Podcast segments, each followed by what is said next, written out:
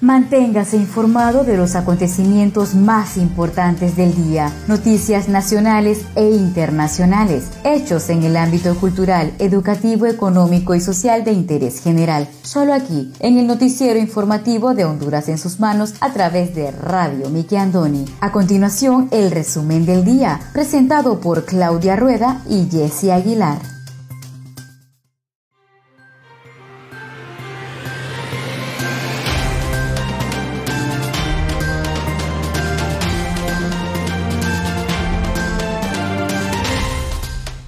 Muy buenas tardes, sean todos bienvenidos a una edición más de su noticiero informativo Honduras en sus manos, a través de Radio TV Miki Andoni Siglo XX. Les saluda su fiel servidora Wendy Aguilar desde San Pedro Sula Cortés, agradecida con Dios por la oportunidad que nos da de compartir con cada uno de ustedes las noticias más importantes que trascienden a nivel nacional. Hoy tenemos día jueves 24 de junio del año 2021. Me acompaña Claudia Rueda desde la capital de Honduras.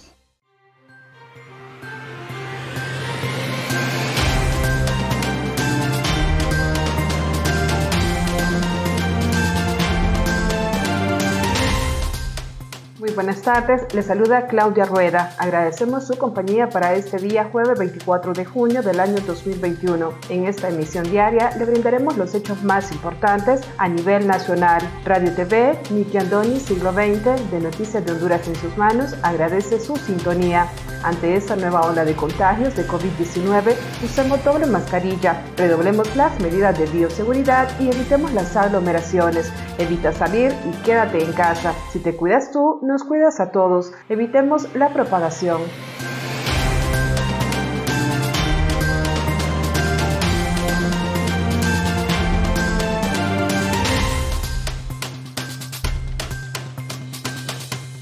Estos son los titulares de hoy.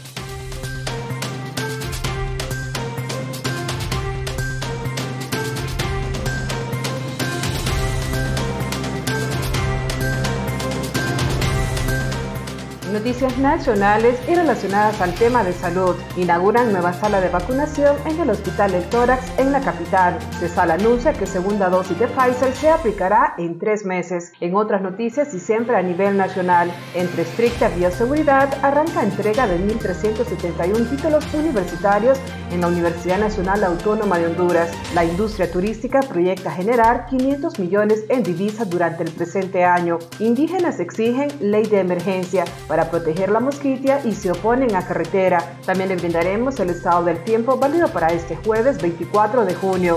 Y el artículo del día, ¿lograrán los cafetaleros ser amigos del ambiente? Artículo del periodista Ramón Gilberto Milacoto que en paz descanse de su columna e comentarios.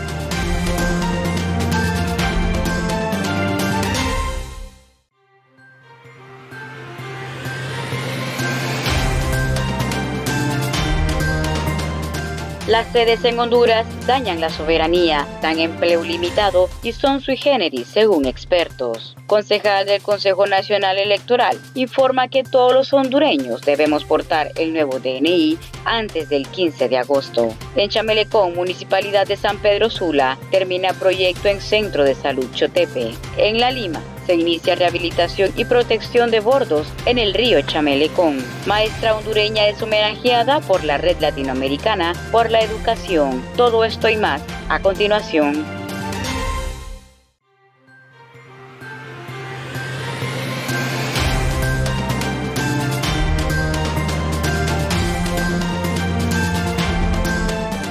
Iniciamos desde ya con el desarrollo de las noticias.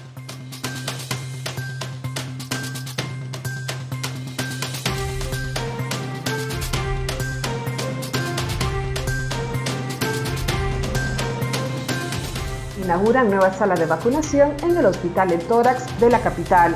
Una nueva sala de vacunación se inauguró este miércoles en el Hospital Nacional Cate Pulmonar El Tórax, donde se beneficiará alrededor de 115 mil niños menores de 5 años. Esta nueva sala de vacunación vendrá a fortalecer la red sanitaria del Distrito Central, que actualmente cuenta con 70 servicios de inoculación. En la apertura de este nuevo servicio participó la titular de la Secretaría de Salud CESAL, Alba Consuelo Flores, el jefe de la región metropolitana de salud, Harry Bock, la jefa del programa De Inmunizaciones PAI, y la directora del Instituto Cardiopulmonar, doctora Nora Maradiaga. La titular de salud felicitó a todo el equipo que integra el Instituto Cardiopulmonar por su dedicación y compromiso con el pueblo hondureño. Con la inauguración de esta nueva sala se busca vacunar a los trabajadores de la salud, infantes menores de un año y a los menores niños de 5 años.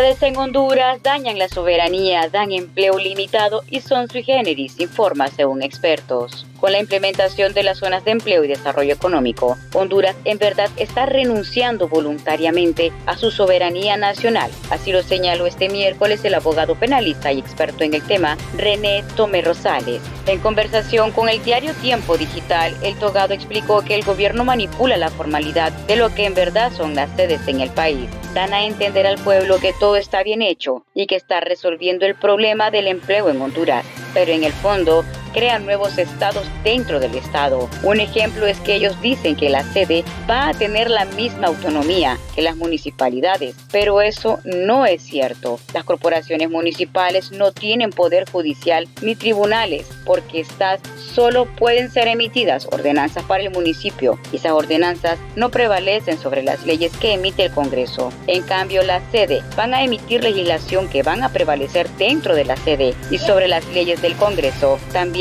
van a tener un sistema judicial que va a prevalecer con los demás tribunales que están en otras ubicaciones del territorio, expuso el profesional del derecho. En ese sentido, el entendido en el tema dijo que eso implica que empresas mercantiles u organizaciones privadas tengan el control estatal para ese territorio. Es un territorio que ya el gobierno nacional no va a controlar, es decir, que el control se vuelve circunstancial y limitado o restringido para esas zonas. Por eso se dice que se pierde la soberanía en el territorio. Las sedes se ubican en el litoral atlántico, Roatán, Islas de la Bahía, en el sur de Choluteca y Valle, en el Golfo de Fonseca, que es la salida al mar Pacífico.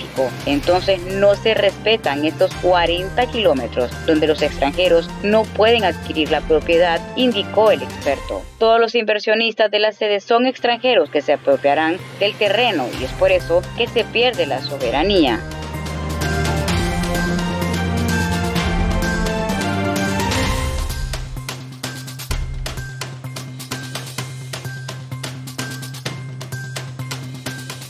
Secretaría de Salud anuncia que segunda dosis de Pfizer se aplicará en tres meses. Autoridades de la Secretaría de Salud CESAL anunciaron este miércoles que la segunda dosis de la vacuna Pfizer será aplicada hasta dentro de tres meses en Honduras. En este sentido, la jefa de la región metropolitana de la salud de Cortés, Leslie Riatoro, manifestó que trabajan con los lineamientos dictados por el programa ampliado de inmunizaciones PAI. Sin embargo, reconoció que la inmunidad de las vacunas es de hasta tres meses. Ya lo vimos con Sputnik V, que según los expertos, entre más tiempo se espera para aplicar la segunda dosis, más inmunidad se logra.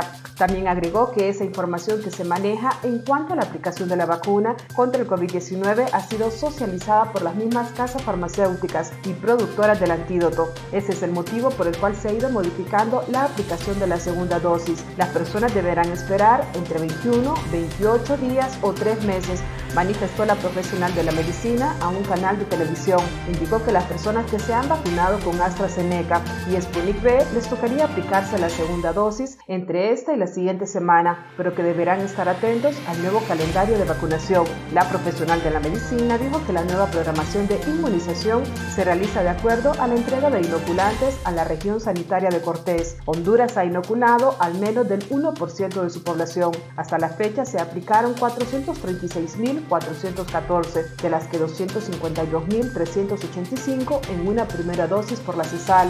125.044 fueron aplicadas por el Instituto Hondureño de Seguridad Social. Únicamente 56.985 han completado su proceso de vacunación.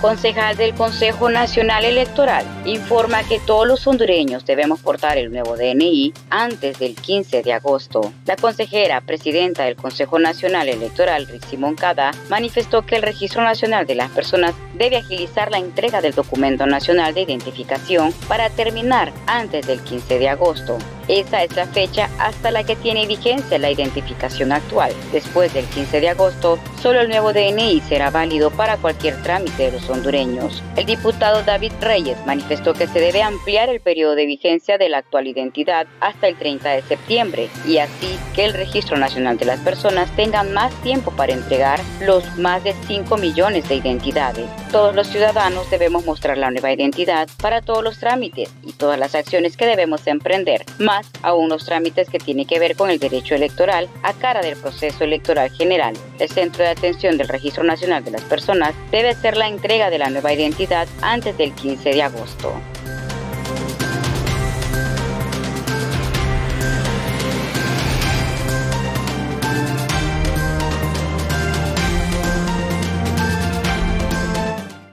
Conozca Honduras como su propia mano. www.hondurasensusmanos.com Geografía e historia de Honduras. Conozca Honduras como su propia mano. www.hondurasensusmanos.info Honduras en sus manos. Noticias. Conozca Honduras como su propia mano www.rinconesdehonduras.info Honduras en sus manos. Turismo.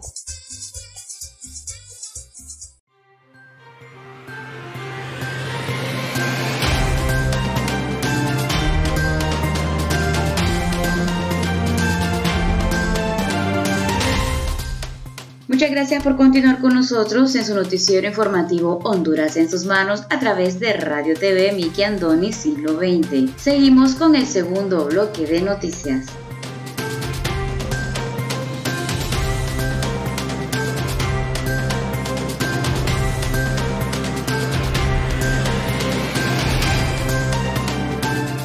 Universidad Nacional Autónoma de Honduras arranca entrega de 1.371 títulos universitarios. Autoridades de la Universidad Nacional Autónoma de Honduras iniciaron la graduación de 1.371 nuevos profesionales en diversas carreras, en un proceso bajo la modalidad presencial con bioseguridad que se extenderá hasta el jueves. El personal encargado de la máxima casa de estudios informó que es la decimocuarta entrega de títulos que se desarrolla en el año 2021 a través de las cabinas de la Dirección de Ingreso, Permanencia y Promoción.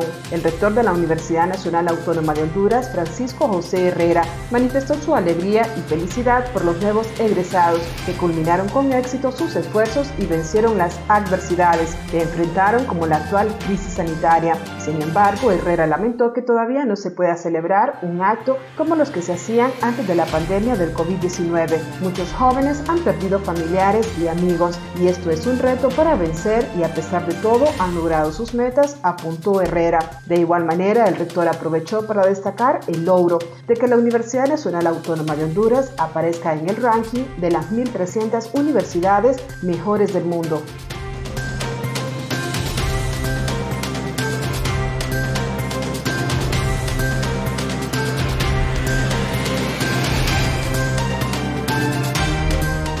En Chamelecón, Municipalidad de San Pedro Sula termina proyecto en Centro de Salud Chotepe. La Municipalidad de San Pedro Sula informó sobre las obras que se llevan a cabo para el mejoramiento del Centro de Salud Chotepe del distrito de Chamelecón. Ahí los equipos municipales ya finalizaron los trabajos de infraestructura, dieron a conocer el proyecto y consistió que en la demolición del piso existente se debió a las tormentas tropicales Iota y Eta. Tenía hongos y se instaló piso de cerámica, restauración de paredes, cambio de y ventanas, indicaron. Además, se amplió la sala de espera y se construyó una rampa para que las personas puedan ingresar en sillas de ruedas. También se amplió el módulo de los servicios sanitarios.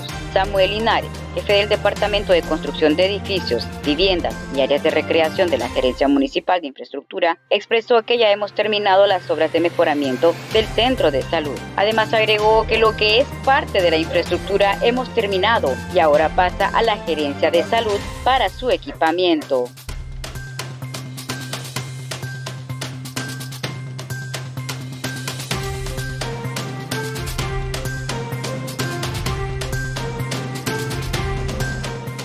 Noticias económicas, la industria turística proyecta generar 500 millones de dólares en divisas durante el presente año 2021. La industria turística proyecta generar 500 millones de dólares en divisas durante el presente año 2021. Así lo informó este miércoles el presidente de la Cámara Nacional de Turismo en Honduras, Canatur, Epa Minondas Marinakis. La meta para este año es llegar a 500 millones de dólares en divisas y vamos bien. Estos meses han sido productivos y vemos con buenos ojos que más aerolíneas están llegando al país, porque eso genera más empleo y hace de Honduras un destino turístico competitivo, dijo Marinakis en declaraciones a Radio América. También el representante de Canatur apuntó que durante el año y medio de pandemia, la industria turística no ha generado unos 800 millones de divisas. Y a eso se le debe sumar los miles de dólares que no circularon por la paralización del turismo interno, pero durante lo que queda del año 2021 esperamos recuperar los empleos perdidos y generar más recursos. Según estadísticas, en el año 2019 el sector turismo generaba más de 250 mil empleos, pero debido a la pandemia solo se produjeron 100 mil durante el año 2020. Debemos recuperar todos los empleos que generábamos hace dos años. Hasta el momento se ha podido rescatar un 30% de ellos, pero aún tenemos mucho que hacer para lograr que los más de 250 mil trabajadores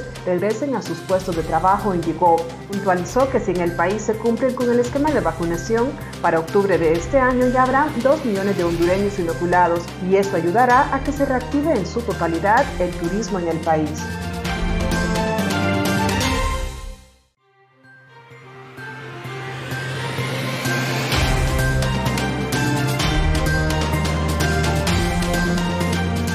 En La Lima se inicia rehabilitación y protección de bordos en el río Chamelecón. Este miércoles se iniciaron dos proyectos de construcción en rehabilitación de los bordos en el margen derecho del río Chamelecón, en la jurisdicción de La Lima Cortés. Según informes, el 11 de junio inició la ejecución de estas obras por la empresa a la que se adjudicó el proyecto. Esta es la construcción universal que tiene un presupuesto de 4.649.318.88 lempiras. Las autoridades de la Comisión para el Control de Inundaciones del Valle de Sula señalaron que las actividades a realizar consisten en la rehabilitación de tramos del bordo, protección de margen, mejoramiento de estructura. Gerson Cortés, coordinador de proyectos por parte de esta institución, indicó que ahorita en la Lima Centro se realizarán cierres de boquetes en agua arriba del puente, la protección que se dañó y la obra de protección que se realizará aguas abajo. Además aseguró que con estos proyectos se evitarán las filtraciones de agua que afectan a la población de las zonas de la Lima.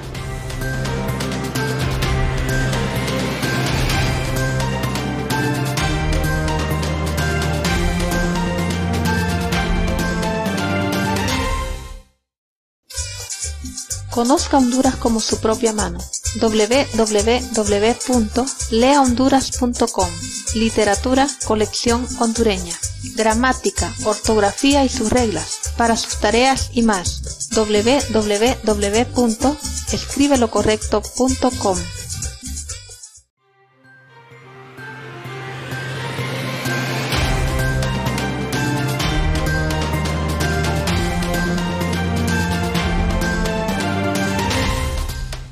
Muchas gracias por continuar con nosotros en el tercer y último bloque de noticias en el noticiero informativo de Honduras en sus manos a través de Radio TV Miki Andoni Siglo XX.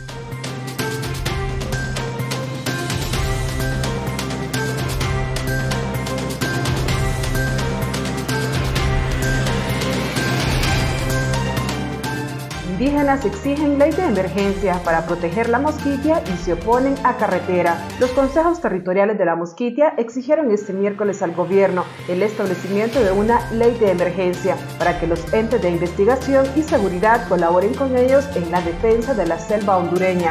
En ese sentido, la Confederación de Pueblos Autóctonos de Honduras, en sus siglas COMPAP, los pueblos indígenas organizados en consejos territoriales de la mosquitia, Trayaca, Tiunat, Batiasta, Bamiasta, Baquianasta y la Federación Indígena Tahuaca de Honduras, en una conferencia de prensa realizada en la capital, también exigieron detener inmediatamente la construcción de la carretera ilegal sobre el territorio que rompe el patrimonio de la Reserva de la Biosfera Tahuaca y la Biosfera del Río Plátano. En el pronunciamiento público señalaron que en los últimos 11 años, personas sin escrúpulos han vulnerado la calidad de vida de los pueblos autóctonos, metiendo mano en territorio ancestral que limita los recursos que por ley son beneficio del pueblo que habita en las zonas, según decreto PCM 023-2013. Es territorio indígena. Ante la construcción de la carretera ilegal que parte desde el municipio de Dulce Nombre de Culmí en Olancho y rompe con maquinaria pesada el núcleo de la reserva de la biosfera Tahuaca y se adentra a la cultura reserva de la biosfera del río Plátano, confirmando el estado de ingobernabilidad en la mosquilla. Creemos que esta ruta será utilizada para el contrabando de recursos de flora, fauna y acaparamiento de tierras, al acortar distancias con caminos que llegan hasta la frontera con Nicaragua, expresaron en el escrito también que la construcción de la carretera violenta tratados y convenios internacionales firmados por el Estado, como es el caso del convenio 169 de la Organización Internacional del Trabajo, OIT. Condenaron que personas sin escrúpulos hablan en nombre de los pueblos indígenas a favor de la carretera, lo anterior sin autorización, respondiendo a intereses particulares y ajenos a la voluntad popular. Por lo anterior, exigieron iniciar de carácter urgente el proceso de saneamiento en simultáneo de los 12 consejos territoriales para detener la construcción de la carretera, reforzar con operativos el control y el fortalecimiento organizativo e imponer sanciones a personas no indígenas que se establecen en las reservas naturales. De igual forma, exigieron servir de seguridad a través de las medidas cautelares para los líderes de pueblos indígenas que están en defensa de las reservas naturales y totalmente en contra de la construcción de la carretera ilegal. Pidieron que el gobierno, a través de la Secretaría de Gobernación, defina un mecanismo de elección consensuado de los consejos territoriales y garanticen procesos transparentes, ordenados y enmarcados en ley, con el objetivo de prevenir injerencias de terceros en elecciones de nuevas juntas directivas.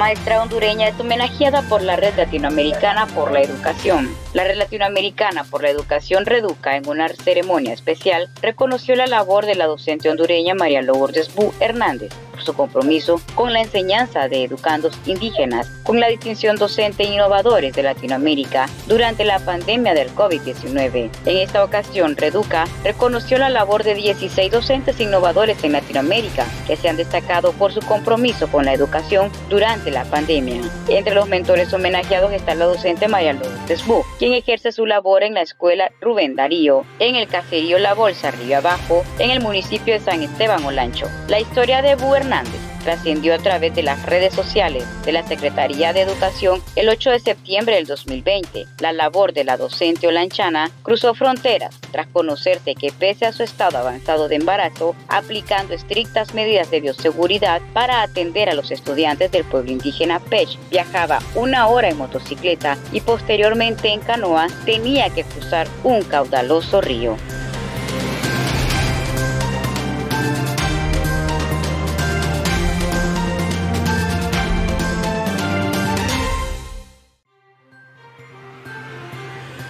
Continuación el estado del tiempo.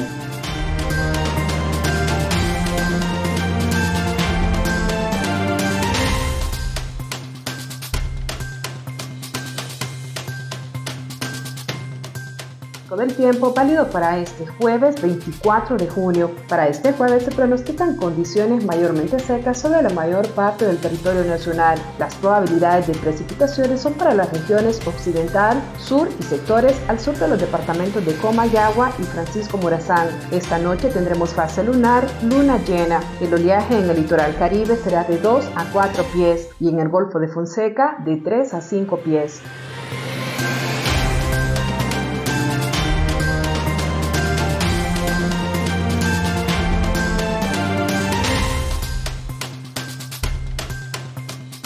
Ahora presentamos el artículo del día.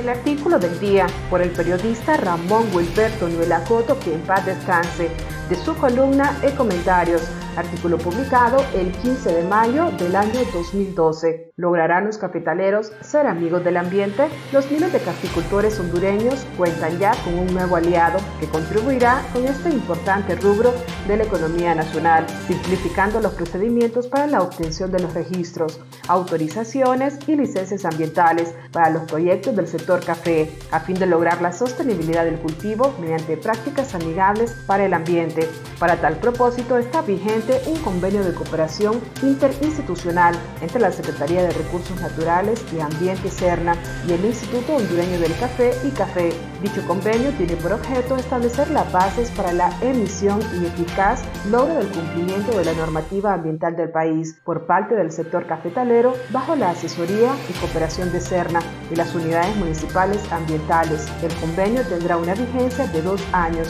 y el mismo podrá ser renovado o ampliado por mutuo acuerdo por las partes. Ahora el ICAFE utilizará la tabla de categorización ambiental vigente, la cual deberá determinar el rango de categorización de cada proyecto previa a someter el trámite administrativo ante la CERNA, cuya verificación corresponderá a la Dirección de Evaluación y Control Ambiental, estableciéndose con este procedimiento la categoría de los proyectos a ejecutarse. Una vez determinada la categorización, deberá observarse los requisitos y formatos de cada una de las distintas categorías hasta lograr la resolución final. En caso de ser necesario, se deberá integrar el Sistema Nacional de Evaluación de Impacto Ambiental dinamizando con ello mecanismos de coordinación para una eficiente gestión bajo los principios y normas que regulan la administración pública, eliminando procedimientos innecesarios o reiterativos que obstaculicen o retrasen el proceso. Para los proyectos que no entren en el proceso de categorización, debido a que los parámetros del criterio de evaluación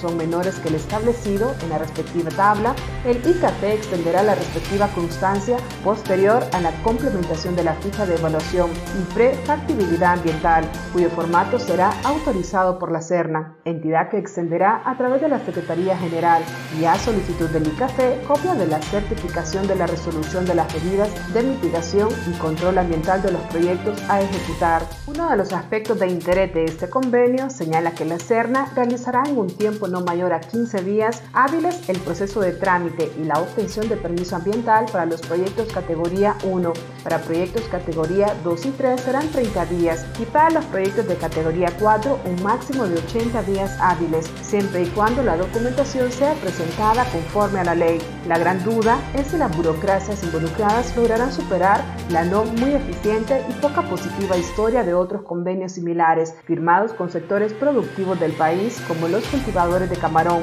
los cañeros y productores de azúcar los mineros, los hoteleros. Según lo que conoce públicamente, estos convenios han resultado más hojas bonitas que buenos tamales. Prueba de ello es que muy pocas de estas empresas han logrado tramitar sus certificaciones internacionales amigables con el ambiente, llegando al extremo que ningún hotel que presta servicios en la costa norte, incluyendo Isla de la Bahía, tiene esta certificación ecológica, es decir, de la oferta comercial nacional e internacional que estas empresas hacen de sus productos amigables con el ambiente como resultado de procesos de producción limpios y con bajo o pocos impactos ambientales, esto es casi nulo. El colmo es que en el casco urbano de muchas ciudades hondureñas siguen funcionando empresas contaminantes, como el caso de una conocida empacadora de carnes en San Pedro Sula Cortés. Mantiene sus emisiones de quema de desperdicios las 24 horas del día en una zona popular casi céntrica de esa metrópoli y no hay autoridad capaz de ponerla en orden. Esperemos a ver qué pasa con los amigos del café, donde conocemos a muchos que sí están participando ya en la producción de cafés orgánicos y amigables con sus ambientes. Para leer más artículos del periodista Ramón Wilberto Milacoto de su columna e comentarios, te invitamos a visitar nuestra página Lea Honduras.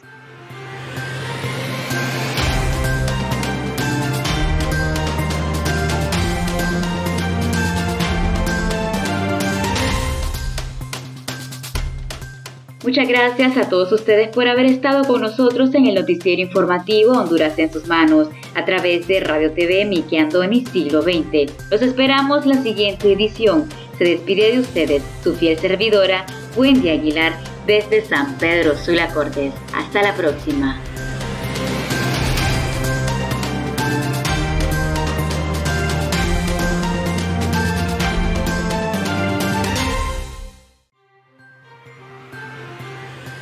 Gusto haber compartido las noticias más importantes del día a través de Radio TV Nicky Andoni Siglo XX para Noticias de Honduras en sus manos. Si desea dejarnos algún comentario, puede buscarnos en Facebook como Radio TV Nicky Andoni Siglo XX. Nos gustaría leer sus comentarios y saber de dónde nos escuchas. Agradecemos su atención. Tengan todos y todas buenas tardes.